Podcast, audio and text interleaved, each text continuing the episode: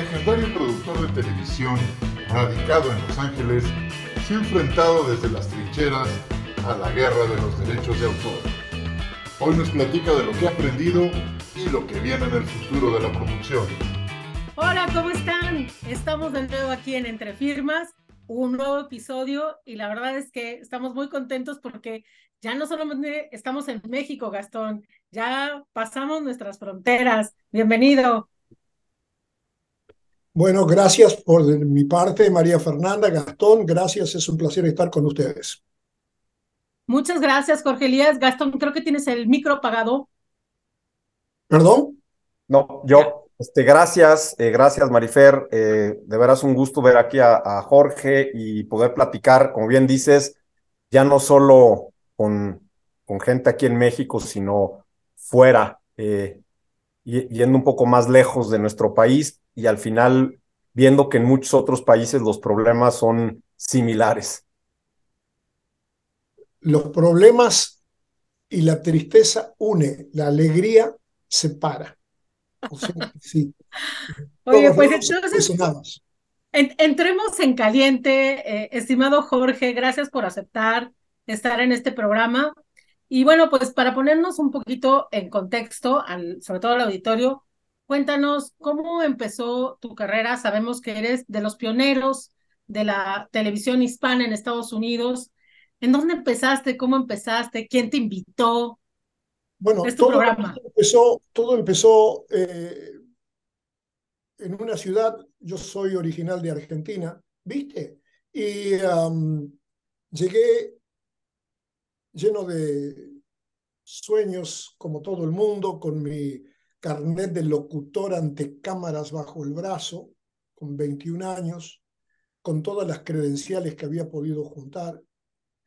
Eh, e inmediatamente caí en lo que en ese momento era de la cadena SIN, que después pasó a ser Univisión, Canal 34 de Los Ángeles. Presenté mis credenciales al señor Dani Villanueva, que en ese momento estaba a cargo de la operación, y me dijo, usted no es mexicano, acá nunca más va a trabajar. Y fue el primer choque con lo que asume el que maneja los medios, el que asume de, que lo, de lo que la gente quiere y necesita escuchar o ver. O sea que, como sabemos, este negocio se nutre de rechazos.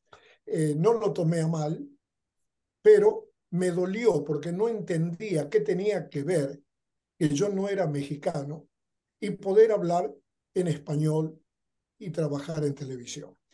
Entonces, ahí mismo nace el concepto que me lleva hasta hoy en día.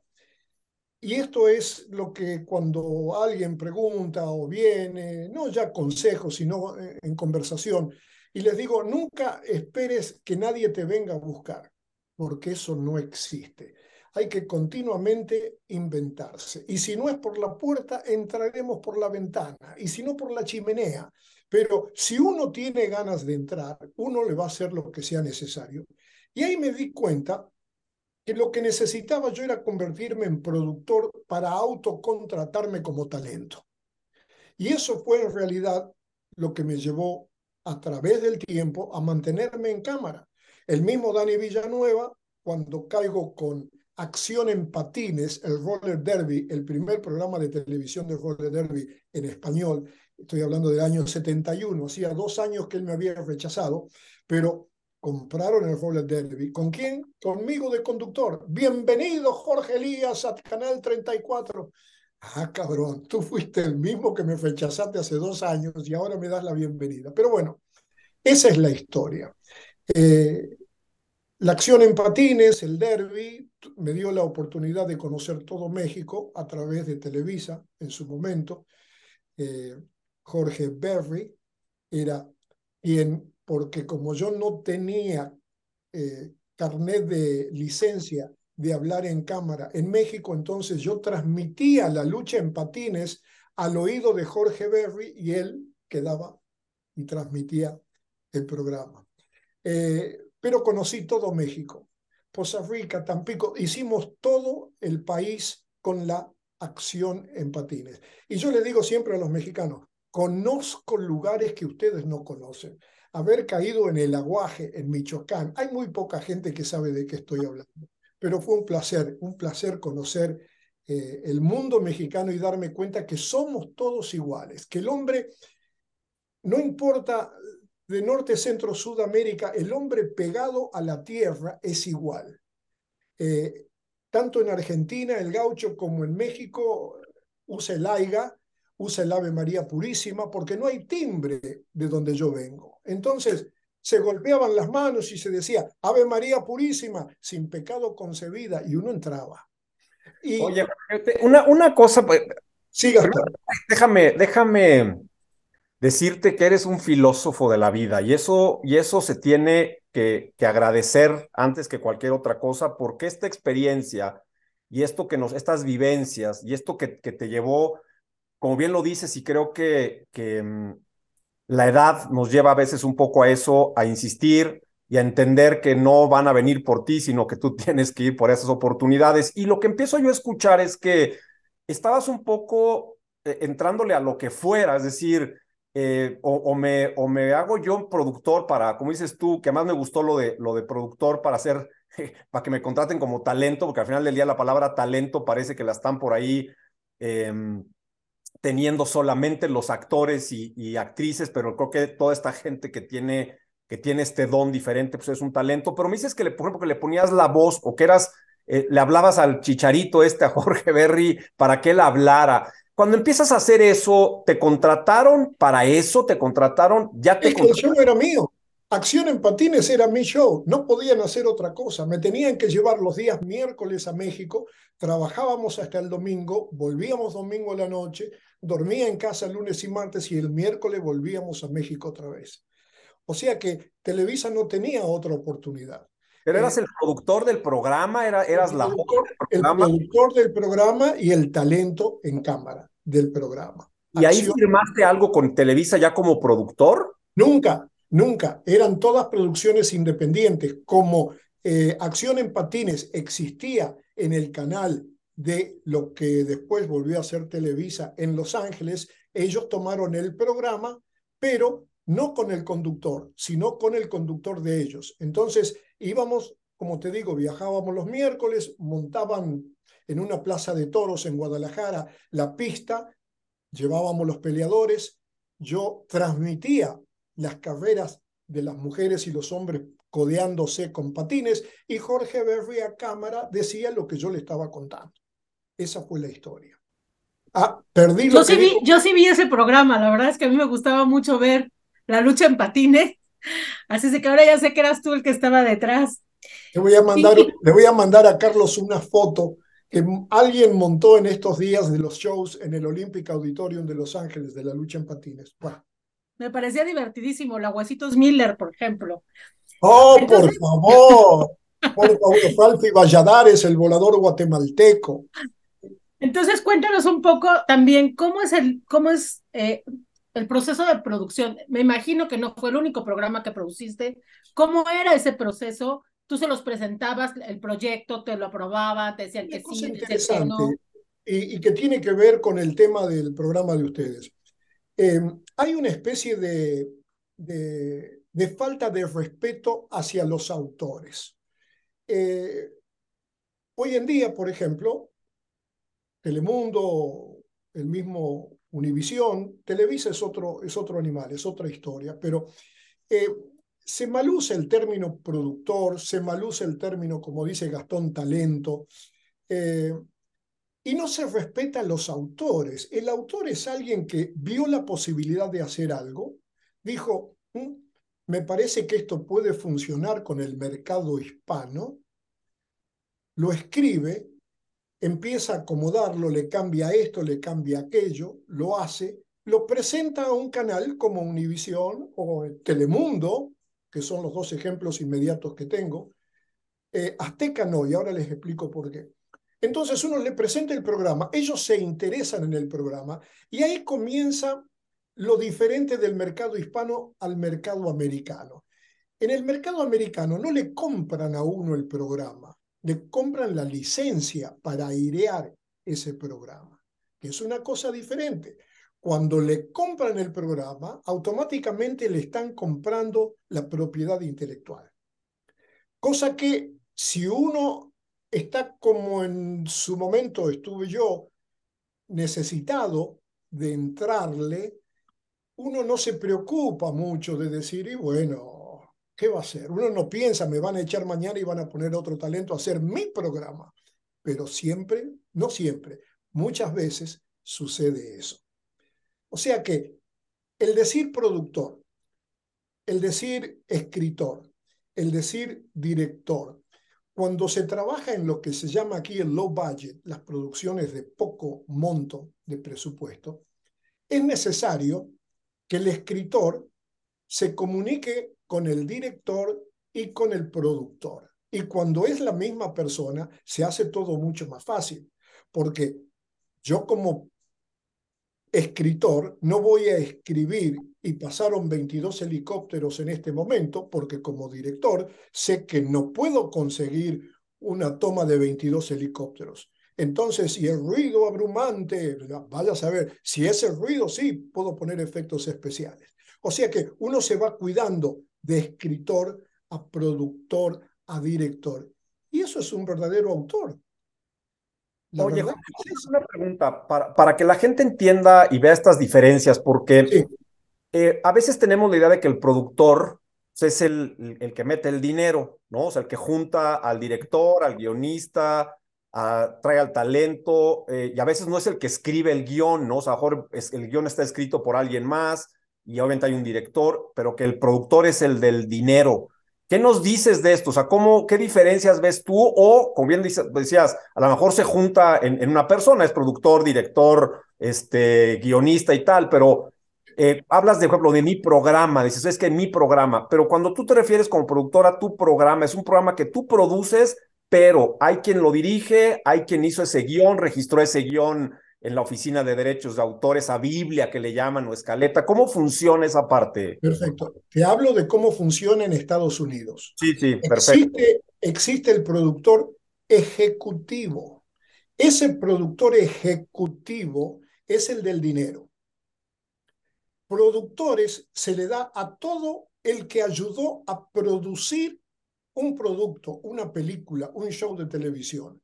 A lo mejor, no sé, pero yo necesito tres automóviles y aparte de agradecerle la cortesía de los automóviles, el que consiguió los tres automóviles a veces dice, bueno, pero yo quiero un título de productor. Y ahí vemos cómo en un programa de televisión hay uno o dos productores ejecutivos, pero hay 25 productores, porque quiere decir que se pagó con el crédito de productor a alguien que hizo algo para que el show o la película se realizara. Ahora bien, nuevamente, te doy un ejemplo cortito. Todos hemos trabajado aquí en eh, comerciales de televisión, comerciales de 30 segundos, de un minuto. Viene el cliente y tiene que ver con tu pregunta, Gastón. Viene el cliente y dice, ¿cuánto me va a cobrar? Y bueno, el comercial cuesta, digamos, tres pesos, tres dólares. ¿Y quién lo va a dirigir? Usted dígame, ¿quiere a Steven Spielberg? Él cuesta un millón y medio para dirigir un comercial. Ahora, si no tiene presupuesto para quién va a dirigir, desgraciadamente lo voy a dirigir yo. Bueno, ¿y quién me va a producir esto? Nuevamente, usted quiere traer un productor con fama. Y si no, cuando siempre, cuando estamos hablando de bajos presupuestos, uno escribe el libreto, produce el comercial, lo dirige, hasta lo edita, en mi caso que tenemos los estudios de producción, y entregamos el producto lo que se llama listo para el aire. O sea que es cierto, el escritor es uno, en el cine trabaja distinto. El escritor es uno. Cuando se lo dan al director, el director dice, yo no quiero ver ni aparecer en un bloque de distancia al escritor, porque está entendido que en el cine se transforma lo que hizo un escritor a lo que ellos piensan y el estudio considera que debe ser realizado. En televisión no. En televisión es más fácil que el escritor sea el mismo productor, que se dirija, que esté en cámara y que edite su propio programa. Vámonos a un corte y regresamos para seguir platicando con Jorge Elías. Pues estamos de regreso en Entre Firmas, eh, muy contentos, la verdad, está haciendo un, un gran programa. Eh, denos like, síganos, estamos en YouTube, estamos en Spotify. La verdad creo que hay muchas cosas interesantes que hemos venido platicando eh, en estos programas que hemos insistido cada, cada semana, son para ustedes, es para que puedan escuchar de viva voz lo que le pasa a gente que vive de esto y mezclado un poco con los muchos conocimientos que tiene Marifer y algunos que he adquirido yo a lo largo de estos programas. Eh, Jorge, hablábamos de esto de los productores y de todo este mundo que está ahí eh, y, que, y que yo creo que cuando te escucho hablar de, que hiciste eh, programas de hace ya mucho tiempo, la experiencia que tienes, es interesante ver luego estos, esta problemática que existe al juntar gente, al intereses diversos, cuando hablabas de, el que mete la lana, ¿no? El productor ejecutivo que, que invierte su dinero, pero todos estos que están involucrados eh, y que quieren un crédito. Al final del día estamos hablando de derechos de autor, estamos hablando de derechos conexos. ¿Ha cambiado mucho esto? ¿Qué problemáticas has visto desde que tú empezaste al día de hoy? Más o menos se mantiene todo igual. Te, quiero extender un poquitito la explicación del productor asociado, el productor ejecutivo, el productor. Eh, ben Affleck encuentra un libro o una novela que le interesa. Habla con el autor, el escritor, y le compra el libro. Le dice, te doy un dólar a futuro pero quiero la exclusividad de hacer una película con este libro. Él no quiere usar su dinero.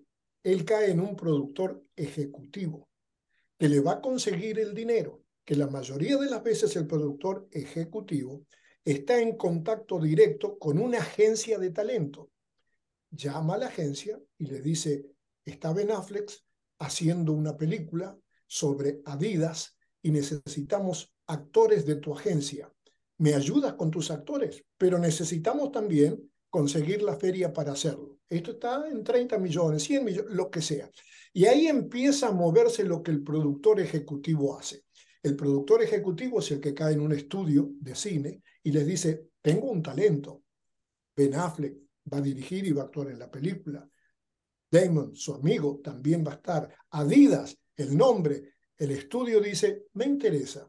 Yo les adelanto a ustedes el 30% del dinero para el mercado local. Entonces el productor ejecutivo ya tiene su 30% de dinero para arrancar la película. Y después empiezan a ir a los festivales, empiezan a ir al mercado internacional y empiezan a vender los derechos de esa película, no de autor, los derechos de esa película para exhibirla en distintos mercados en contra de tanto por ciento. Y así suceden las cosas. Un ejemplo tonto. Muchos de nosotros recordamos la película Rambo de Sylvester Stallone. El primer póster que tuve la oportunidad de entrevistar a los directores, a los productores Wagner, productores ejecutivos, no era con Richard Crenna como el jefe de Rambo de Sylvester Stallone, pero ellos salieron con ese póster y Sylvester Stallone a vender ese producto en el exterior. Le pagaron un millón de dólares a Sylvester Stallone por la foto. Si podemos conseguir el dinero, hacemos la película. Si no lo podemos conseguir, te quedas con el millón de dólares. Pero claro, era Sylvester Stallone que en su momento estaba caliente, consiguieron el dinero y sucedió Rambo y las 28 películas que hicieron sobre Rambo.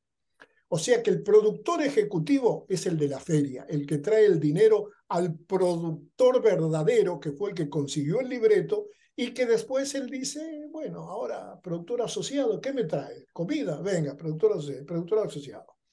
Esas son las historias.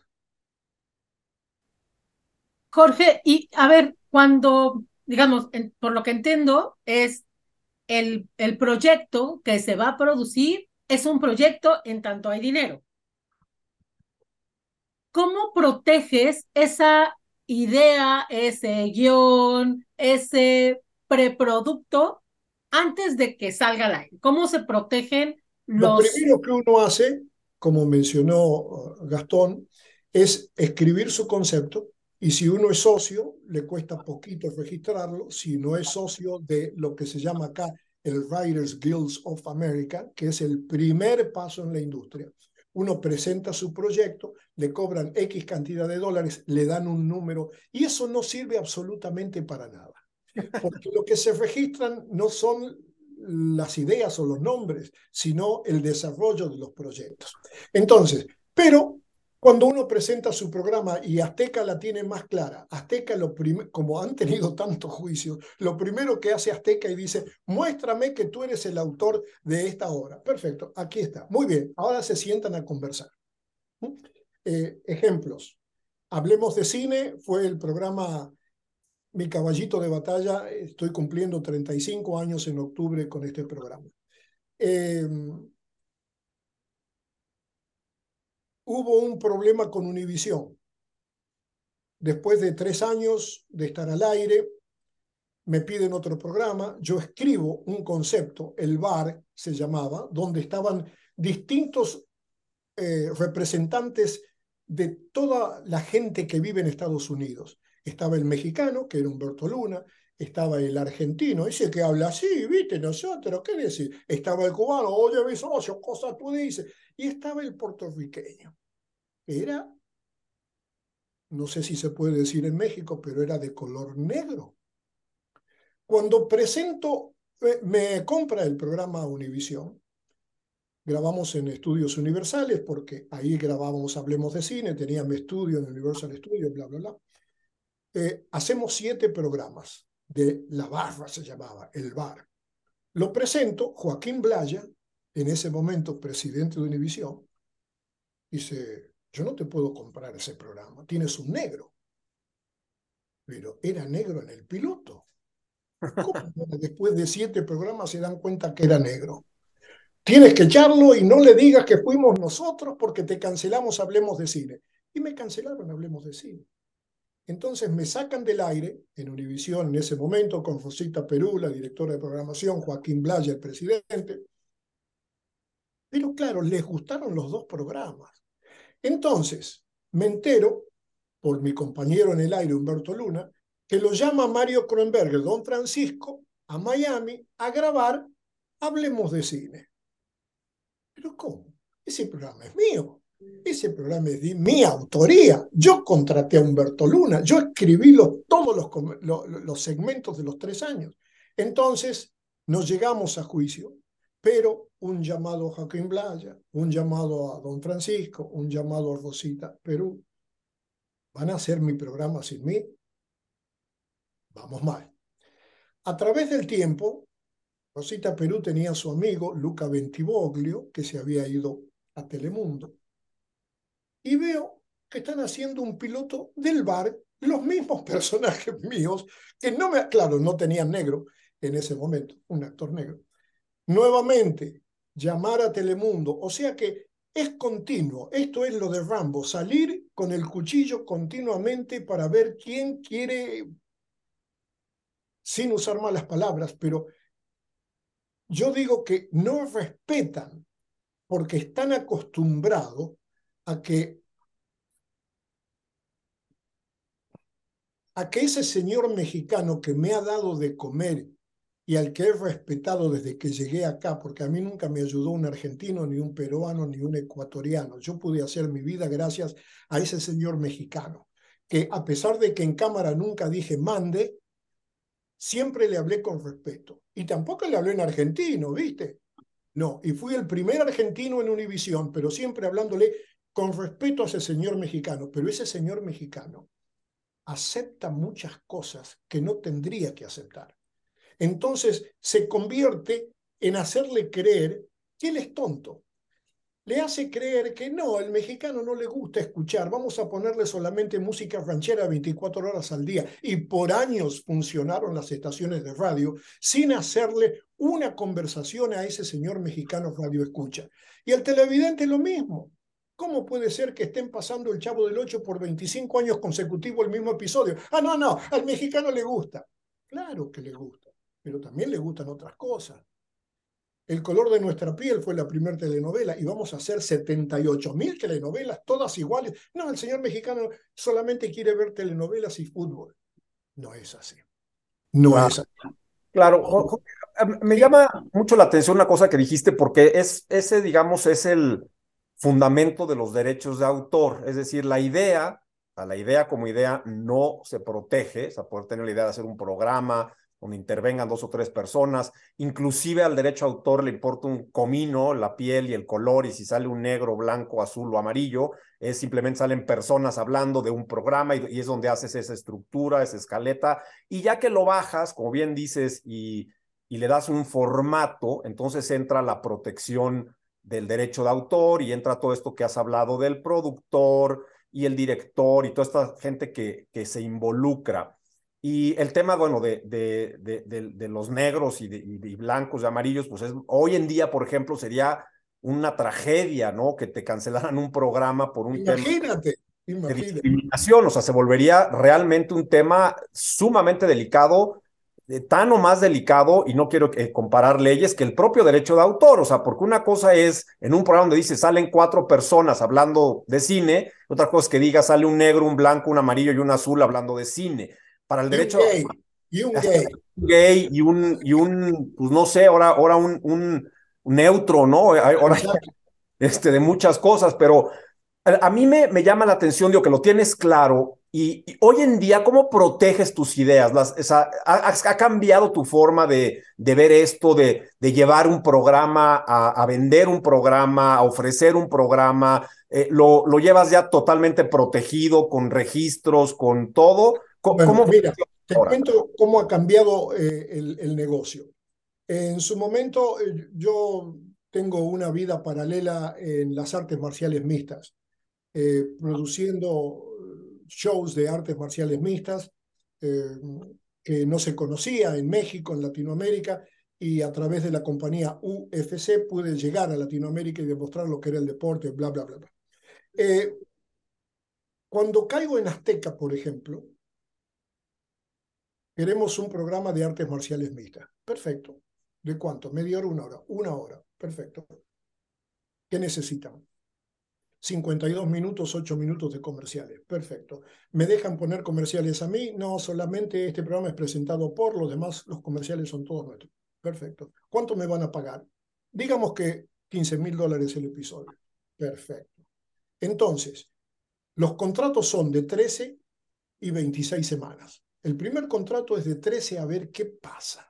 Si funciona, te extienden a 26. Después de la 26, si funciona, se extiende al año completo. Pero las primeros 13 son las importantes. Entonces, la pregunta del productor es, ¿cuánto me van a adelantar de esos 13 episodios? Azteca responde el 30%. Entonces, con ese cheque del 30% de 13 por 15 mil, uno comienza a producir los eventos. Ese sistema ha muerto. Gustavo, María, ese sistema ha muerto. Hoy nadie te da 30 centavos para que hagas un piloto, para que demuestres nada.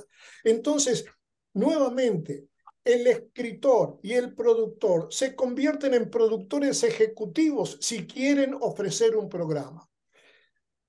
A mí me costó un tiempo entender que uno no vende programas, porque los canales de televisión no son canales de compra. Y aquí va un concepto extraño, pero son canales de venta. Si uno tiene la suerte de que le guste algo que uno inventó, que es de su autoría, y que lo produjo con su propio dinero y se lo entrega, ellos salen a vender ese programa a los sponsors, a los comerciales. Y si pueden venderlo, entonces te lo compran.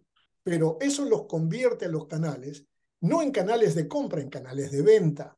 Entonces uno como productor, y ahí viene como autor, tiene la obligación de estar consciente cuando escribe un concepto, de atacar, si es en el mercado hispano, de atacar y no ofender al mexicano y centroamericano está todo unido en un mercado, al puertorriqueño de New York y al cubano de Miami. Son las tres patas que componen el mercado hispano. Entonces, el productor que quiere vender su producto y que quiere dirigir su producto, ahí mismo ejerce una fuerza en el autor, porque está escribiendo personajes sin ofender a ninguno del mercado hispano y que tengan resonancia en ese mismo mercado. ¿Sirve?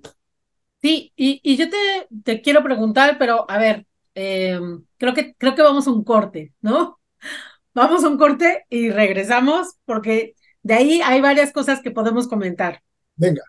Pues ya estamos de vuelta con Jorge Elías y la verdad es que cada vez se pone más interesante esta plática. Jorge, tú comentaste en algún momento que la diferencia, digamos, entre la producción, eh, lo que sucede en Estados Unidos y lo que sucede normalmente en América Latina es que en Estados Unidos te compran una licencia, ¿no? Yo me imagino que es la licencia sobre un producto, ya está por lo menos armado el piloto. En el otro caso, en América Latina, ¿qué sucede? ¿Te compran los derechos o, o ya no caes en esa, en esa trampa? Eh, uno ya no cae en esa trampa, pero tienen una, eh, un término muy interesante que te convierte el contrato en, eh, estoy tratando de buscar los términos en español, no en inglés que se usan, pero eh, quiere decir que todo lo que uno hace es parte de ese contrato. Todo lo que uno piensa después que el programa comenzó a estar en relación con ese canal, todo lo que uno adapta y piensa pasa a ser parte de ese contrato. O sea que en su momento, y hablo de Univisión porque son los ejemplos que tengo a mano, eh, con Hablemos de Cine estábamos en todo Estados Unidos y un truco que empecé a usar muy temprano en este negocio fue hacer un regalo a la audiencia, mostrar una playera. La playera de Hablemos de Cine, si usted nos escribe en ese momento una carta, no había email todavía. Y empiezan a llegar cartas del Salvador, San Salvador, yo nunca le vendí a Univision el programa para El Salvador, nunca le vendí el programa para Colombia. Entonces, automáticamente son formas de proteger lo que uno hace a su nivel. Hablando con Univision, ¿qué pasa? El programa está saliendo en El Salvador, San Salvador. No ha sido un lo primero siempre es una equivocación. Ellos nunca hicieron nada porque no te van a reconocer nada, pero lo levantan no son capaces de decir, te damos tres dólares más por El Salvador. No, prefieren cancelar que aceptar que lo pusieron por si pasa, por las dudas. Eso sigue continuamente. Entonces, desgraciadamente, desgraciadamente, te cuento algo que es triste, pero si uno escribe un libreto, lo registra por 30 dólares en el Guild de, Escritores de América. ¿Cómo se protege? Buscando un abogado. Pero el abogado le cobra algunas veces hasta 5 mil dólares de entrega para mirar el contrato que le va a ofrecer el canal. Y ahí se hace todo imposible porque el mercado hispano no eh, funciona con los presupuestos que funciona el mercado americano. Entonces, ¿Cómo invertir en un abogado y en protección legal por miles de dólares cuando no hay dinero para producir un programa entonces? O le pagamos a un abogado o producimos el programa. Una de dos. Y si producimos el programa y lo entregamos y le gusta y lo compran, y bueno, empecemos a rogar que no lo roben, que no te echen y pongan a otro porque es tu programa. Pero eso existe hoy en día. Eso existe hoy en día, eso no ha cambiado. Y otra cosa más importante, el problema más grande de todo Nadie está haciendo nada en español. Ha desaparecido todo. En Estados Unidos ha desaparecido todo. Televisa se llevó todas las producciones primero a Miami y después a México. Telemundo existe solamente en México, no en Los Ángeles. TV Azteca desapareció. O sea que, ¿qué hace un productor y un escritor? ¿A dónde le vende sus productos? El escritor, ¿qué ganas tiene? Ha desaparecido todo eso. Y lo que yo siempre luché, especialmente con el señor Lieberman, que tuvo un canal local independiente, fue ¿por qué no establecer una escuela continua de escritores, de productores, de directores de programa? Pero claro, eso va en contra de los mismos derechos de ellos, porque a nadie le interesa crear un escritor y decirle lo que estamos hablando hoy día, tú tienes derecho, no dejes que... Y entonces no va a trabajar nunca más ese tipo. O sea que estamos todavía en un, como dijo el señor Carlos, en tierra de nadie, en el mercado hispano. Pero Jorge, a, eh, eh, ver, yo, yo tengo ahí un, una duda y, a lo mejor un comentario a la vez. Entiendo eso que, que a Jorge se han llevado y que no está pues, no tanto en español, pero yo hoy veo en las plataformas como Amazon, como Netflix, mismo Apple, y no nada más ahí, sino eh, gente haciéndolo de manera independiente en, con sus streamings en YouTube, y sí veo que se está produciendo, o sea, no a lo mejor a los niveles y con las inversiones que, que tú señalabas y que había antes, pero yo creo, y es una percepción personal, que con la pandemia, por ejemplo, y, la cantidad de contenido que se consumió derivado de la pandemia, sí se están haciendo, por ejemplo, eh, eh, están produciendo mucho para el mercado hispanoamericano, o sea, no solamente se queda en España, pero sí se está produciendo eh, bastante contenido. ese es por un lado, y ahorita, y ahorita me dices, y por otro, entiendo esto que comentas de estos contratos que, ¿no? Contratos de, de producción, ¿no? Los llaman Product Service Agreement, ¿no? Donde van a contratar para que alguien produzca y, que a lo mejor en esa parte de la producción, mucho de lo que te piden es que sean lo que llaman Estados Unidos el work made for hire y en México la obra por encargo, donde todo eso que tú estás haciendo se lo van a quedar ellos. Y ahí creo que vale la pena, y, y, voy a hablar bien de los abogados de este lado de, del continente, porque no cobramos, ojalá y cobráramos 5 mil dólares por revisar este, un contrato o, o, inclusive varios contratos que tengan que ver con una producción. Si el mercado... Gastón, que se vengan para acá. Claro, aquí los asesoramos y, y, lo, y lo vamos para allá, porque además la materia sí es muy, es tan internacional que da para poder asesorar, porque yo lo he podido hacer con contratos que se generan en Estados Unidos, que inclusive aplica la legislación americana, pero que los conceptos fundamentales del contrato de producción son de derechos de autor, son derechos que tienen que ver con tratados internacionales que aplican para México y Estados Unidos, que hay temas de nación más favorecida. O sea, hay una serie de, elementos bien interesantes en la revisión, pero mi, mi punto va hacia el tema de sí, tienes que revisar bien ese contrato que te ponen enfrente, donde te dicen todo esto va a ser tuyo. Por ejemplo, para la ley mexicana, eh, la obra por encargo, no basta que te digan que todo lo que hagas va a resultar o debe ser considerado como un encargo, porque la propia ley tiene un artículo expreso que te dice que el contrato, las manifestaciones o las estipulaciones del encargo tienen que ser claras y precisas. Es como cuando hablamos en, materia de confidencialidad o de secretos industriales, que te ponen esa cláusula de que todo lo que me digas y te digas confidencial. Pues nanain, o sea, no es todo lo que me digas, ni es todo lo que hagan, ni, ni, es así, porque el derecho de autor, además, pues es muy específico en la creación de obras literarias, de obras artísticas, y no todo lo que se crea puede ser protegido por el derecho de autor. Pues ahí tienes un tema interesante y la parte de la producción. Entonces, sí es interesante y, lo, qué bueno que lo dices, que hay que revisar bien esos contratos. O sea, te ponen un contrato y te dicen fírmale, porque muchas veces para el productor que tienes el, el programa hecho, que a lo mejor te costó una lana y ya le metiste los cinco mil del abogado gringo, más la no sé qué, más la no sé cuántos, más la no sé qué, y acabas haciendo tu piloto que te salió en un dineral y, mañana te lo vuelan, o sea, se los dejas y, se, y, se vuelve de ellos. O sea, creo que sí es importante revisar ese contrato y llevarlo más protegido posible de guiones, de talento, de toda esa estructura que le llaman o la escaleta del programa de televisión o la Biblia, como le llaman, y ya llevar algo mucho más sólido para decir, ok, lo quieres, mejor te lo vendo, pero te cuesta tanto y ya es tuyo y, y haz con él lo que quieras, le pagas una lana y a lo mejor un porcentaje de las ventas que hagas, o como bien lo dices, es mío y yo te lo licencio para que tú a lo mejor hagas ese pitch, para que salgas a, tratarlo de vender y me lleve yo una lana, ¿no? Te digo que es muy interesante lo que presentas porque es la forma que debería ser.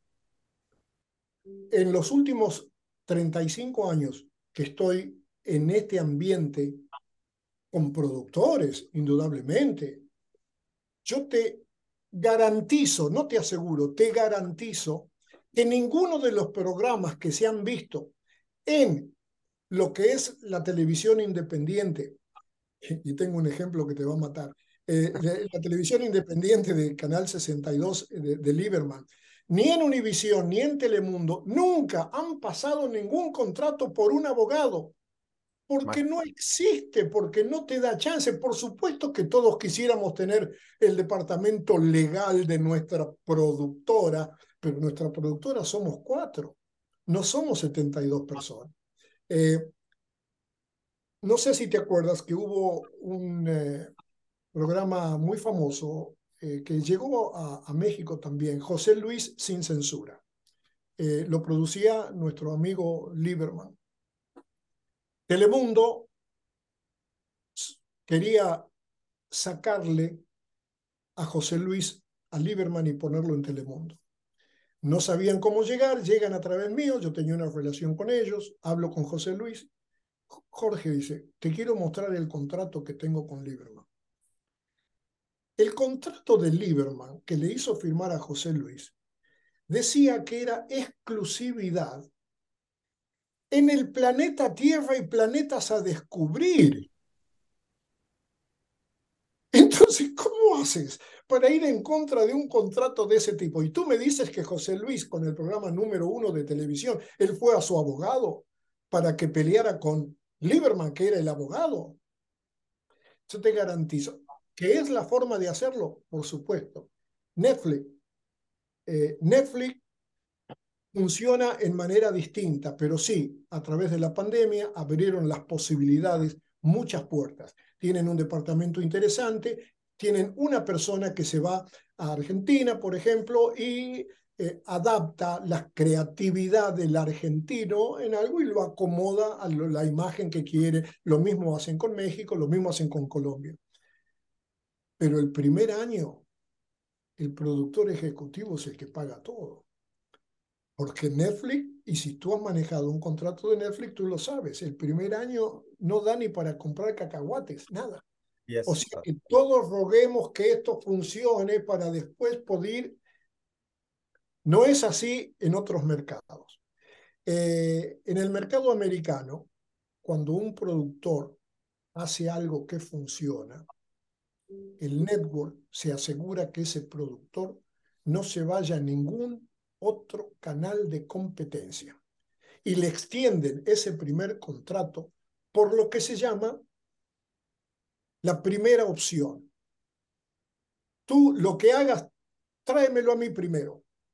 Todo al revés. Tú trabajas por Univision y te están amenazando que te van a correr, que te van a echar, y eso que el programa es número uno. En ningún momento dijeron, ah, don Francisco, lo que hace usted funciona, le vamos a dar. No, lo vamos a echar, le vamos a sacar hasta el café que tenía en la oficinita esa y se va a tener que ir a Telemundo y en Telemundo le van a hacer lo mismo. Es otro mercado, es otro mundo.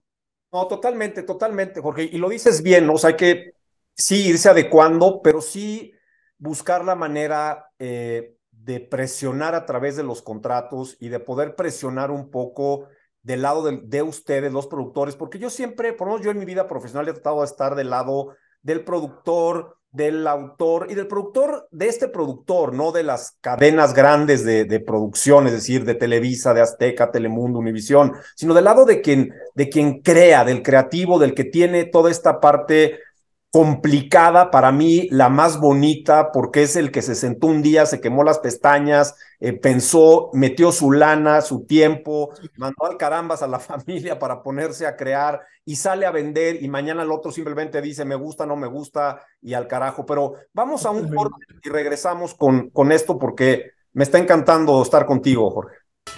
Oigan, pues ya estamos de vuelta, último segmento y la verdad es que la plática cada vez está más sabrosa. A mí me da pena terminar este programa, eh, pero tenemos más cosas que platicar contigo, eh, Jorge Elías, y una es tu faceta como, como escritor. Pero déjame nada más apuntar algo porque es bien importante lo que dijo Gastón sobre eh, contar con el respaldo jurídico. Y yo nada más déjame meter mi cucharita y decirles a los productores escritores, autores eh, norteamericanos o latinoamericanos que están en Estados Unidos que volteen a ver a los abogados de América Latina. Habemos muchos especializados y bueno, pues la gran ventaja es que América Latina sí reconoce los derechos morales, lo que no sucede en la legislación norteamericana. Ahí lo dejo nada más para pa, muestra, ¿no? Cuéntanos de tu faceta de escritor, Jorge. Primero que tuve, tengo la suerte de que mi hija se recibió de abogada y se dedica justamente a lo que por tanto tiempo yo no pude tener acceso. Y a pesar de que la relación es distinta, porque trato de no molestarla por un lado, pero por el otro lado tampoco hay fuentes de trabajo, han desaparecido todas, no la molesto por ese lado, pero sí cuando, eh, te cuento, tengo 76 años, eh, he hecho mi vida, mis cosas, eh, primer matrimonio, una hija, dos nietos. Segundo matrimonio, segundo, ojalá, cuarto matrimonio, tengo una hija que ahora tiene 33 años, la abogada, y me da una nietita, Sofía, una nenita a que me dice mi hija, en los primeros seis meses no confío en nadie, ¿me lo cuidan ustedes?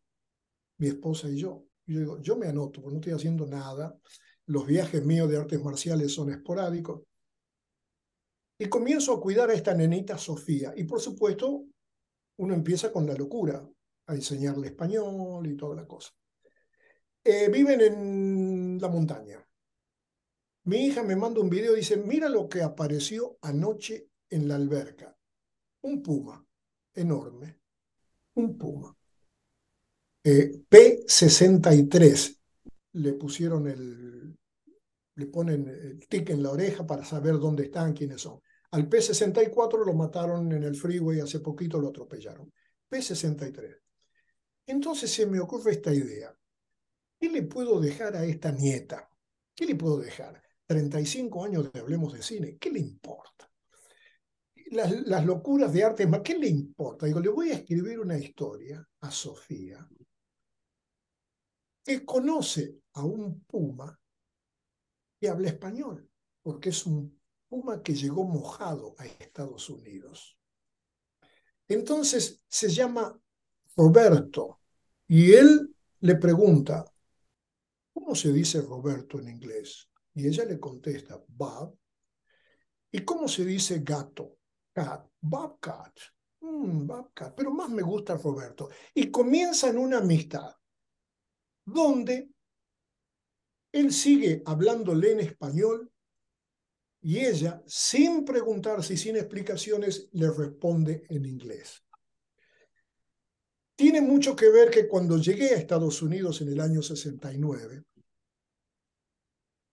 40 dólares, casado, un mexicano me ayuda en el aeropuerto, me lleva a la ciudad de Burbank, que puedo tener una semana con nosotros, pero después tienes que buscarte un departamento. Me llevaba en el auto y dice, no, acá no. ¿Qué dice ahí? No pets, no latinos. Ciudad de Burbank, año 69 no querían perros ni gatos ni latinos. Entonces, a través de ese tiempo, pasando por Dani Villanueva, tú no eres mexicano, no vas a trabajar, todas esas locuras, digo, qué lindo sería que la inocencia de una niña que tiene solamente seis meses en ese momento, ahora ya tiene un año y pico, pueda comunicarse sin explicación con otro idioma y aceptarse sin preguntas. Y de ahí nació la idea de escribir una colección de libros, son cinco, Las aventuras de Sofía de Grey y Roberto Gato. Y esa es la historia de por qué eh, comencé a escribir esa obra. Ya está publicada, está en, en Amazon, por supuesto, eh, y es bilingüe, porque Roberto Gato sigue hablando español los cinco libros y toda la historia, y ahora le empezó a enseñar a hablar español a ella. Oye, es, más complicado porque producir o escribir libros. Eh, mira, ninguna de las dos cosas. Estamos en un negocio de contar historias. Ya sea que cuentes la historia en 30 segundos para un comercial, ya en, tú sabes, eh, un corto que puede tener 5 minutos, 15, 35 en una película. Si no tienes la habilidad de contar una historia y aprender enseguidita que lo que se abre hay que cerrarlo, lo que se pide hay que regresarlo, eh, entonces no puedes estar en este negocio. Pero cuando tú te presentan una idea, eh, el sistema mío es, trabajar, trabajar con la idea, manejo una hora solo en el auto, vuelvo, llego y escribo todo el concepto. Porque entendí cómo es el sistema. Uno, la autoría de uno tiene mucho que ver con a quién se lo va a presentar. Esa persona le va a interesar, lo va a vender, te lo va a comprar. Y ellos siempre tienen notas, como les dicen acá. I have a note en inglés. ¿Qué me va a salir? Nunca pensé que me iba a decir este tipo negro. Pero si te dice, esto está acá, esto está mal, uno lo adapta porque uno quiere trabajar en el ambiente. Uno no está loco. Spielberg le dicen cosas y tiene que adaptarlas porque él quiere seguir haciendo películas. Y uno también quiere vivir en este ambiente y de esto que uno cree que sabe. Pero desgraciadamente las cosas han cambiado. Entonces, escribir un libro para Sofía es lo mismo que escribir un comercial de 30 segundos para vender nopal original o hacer un corto o hacer una película. Es contar una historia en el tiempo que tenemos para contar. Oye, Jorge, y, ahora digo, y, Sofía, ¿eh? Porque te decía cuando empecé que eras un filósofo del derecho de autor y bueno, pues mira, el nombre de Sofía, ¿no? ¿Qué, qué más ad hoc y cómo te, te lleva. Pero ese, esos libros, supongo que los registraste y estás con algún... Con alguna... tienes. Esa es la ventaja de tener una hija que se encarga de marcas, patentes y derechos de autor. Entonces, por supuesto que hicimos todo lo necesario para proteger el libro, la imagen, bueno, ustedes saben, el color y todo lo... Están viendo a Sofía ahí arriba, exactamente. Oye, el personaje, registraste el personaje de Sofía. ¿Va a salir el cuento o lo vas a dejar ahí? Mi idea no era, mejor dicho, a los 76 años, no quiero hacer nada nuevo de lo que estoy haciendo.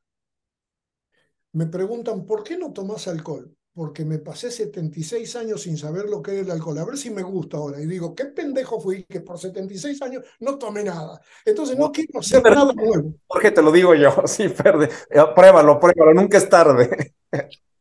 Entonces, la idea de Sofía era solamente dejarle algo, un libro, que ella lo lee y dice, Sofía, mm, Sofía, es todo. Eh, sí, hubiera sido lindo hacer de ahí un cartoon, un, un, dibujo, monitos o una película, pero no, no, no estoy interesado en eso. Tampoco... Deberías, ahí está Netflix, ahí está Disney, Amazon, ¿eh? Piénsalo. pero, pero eh, nuevamente, vamos a caer a Netflix y me van a decir, bueno, quiero ver el piloto. Entonces hay que gastarse en solamente, bueno, de cualquier forma.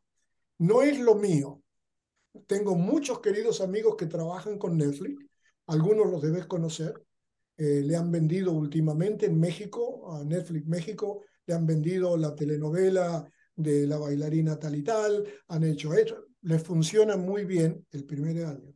Ahora están todos buscando plata para hacer la segunda temporada y a ver si no es lo mío. No quiero entrar en, la, en esa lucha, en esa pelea. Muy bien. Lo que hago ahora son artes marciales mixtas aparte de mi programa de Hablemos de Cine. Buenísimo. Oye, pues ha estado buenísimo este programa y la verdad, un deleite escucharte. Eh, ojalá, ojalá las, te animes a, brincar con Sofía a otra, a otra etapa, a otra ventana, pero bueno, seguiremos siguiéndote en lo que hagas.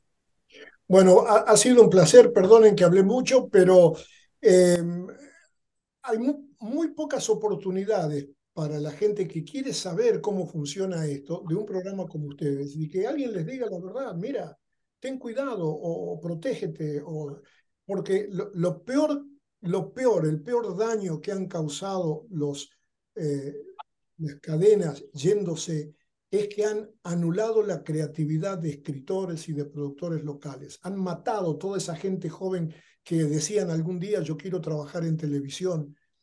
¿Dónde? ¿Haciendo qué? Eh, y es una pena, es una pena.